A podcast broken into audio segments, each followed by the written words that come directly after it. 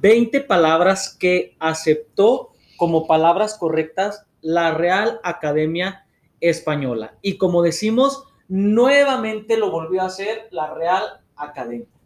Yo soy Héctor Macías, transmitiendo para la revista radial Poder Joven en miércoles de lengua española. Quiero platicarles y leerles estas 20 palabras que aceptó la Real Academia Española. Ahora, es bien sabido que la Real Academia Española es la academia donde los que hablamos español nos regimos en tanto palabras escritas y palabras habladas. Constantemente la Real Academia está modificando palabras, palabras que anteriormente eran correctas y ahora, si la Real Academia dice que ya no son correctas o que ya no se utiliza de esa manera, pues ya no se utiliza. O palabras que nosotros las veíamos como palabras incorrectas o mal pronunciadas y si la Real Academia la acepta, entonces ya es bien utilizada. Ahora, leí las palabras que aprobó en el 2019, pero ninguna de esas utilizamos, solo una que es ama. Así es que si usted dice ama, pues es bien pronunciada.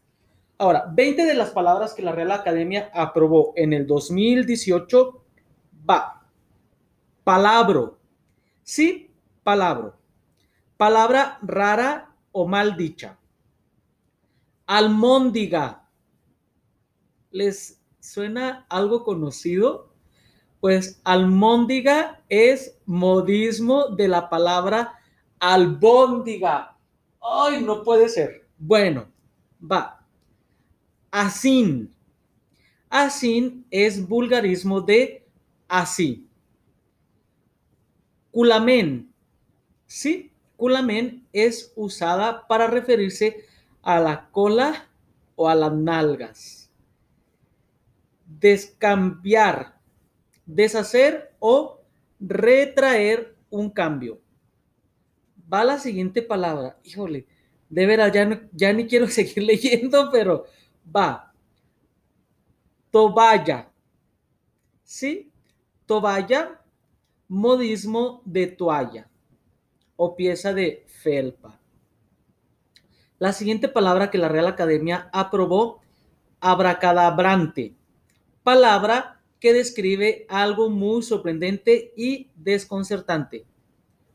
La siguiente palabra es whisky, adaptación del anglosismo whisky, que se escribe tal como se pronuncia, whisky. Así como la escuchan, la Real Academia la aprobó tal cual. La siguiente palabra, vagamundo, que es modismo de vagabundo.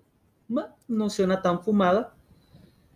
La otra palabra es friki o friki, escrita con Q o con K que es un término utilizado para describir algo extravagante, raro o eh, excéntrico. Está muy friki. Bueno. La siguiente palabra es cederrón, adaptación castellana del término city room. Para que no se les olvide, ya no es city room, ahora lo tienen que decir cederrón. Ay, no, la siguiente palabra no puede ser. La siguiente palabra es octubre. Sí, octubre, tal cual lo están escuchando. Válido para nombrar al décimo mes del año. Santo Dios, ¿de dónde sacó estas palabras? De veras, a mí me gusta. Desde hace años yo quiero conocer quién trabaja en la Real Academia Española. La siguiente palabra, papahuevos, sinónimo de papanatas. Ay, no. No quiero decir, no de veras, nada más porque ya empecé. Va la siguiente palabra. ño. Diminutivo de señor. Bueno. Tweet. Mensaje digital que se envía a través de Twitter. Papichulo hombre que por su atractivo físico es objetivo de deseo. La siguiente palabra es Spanglish. Bueno, que esta la hemos venido utilizando desde hace muchísimos años, que es la modalidad del habla de algunos grupos hispanos de los Estados Unidos. Que no, no es tan extraño, entonces ya lo aprobó la Real Academia Española. Conflictuar, provocar un conflicto en algo o en alguien. La siguiente palabra es euroescepticismo, referente a la desconfianza hacia los proyectos políticos de la Unión Europea. Y la siguiente palabra que aprobó la Real Academia Española es amigobio. Así es que ya es bien eh, pronunciado y bien escrito y ya es una palabra aprobada por la Real Academia Española.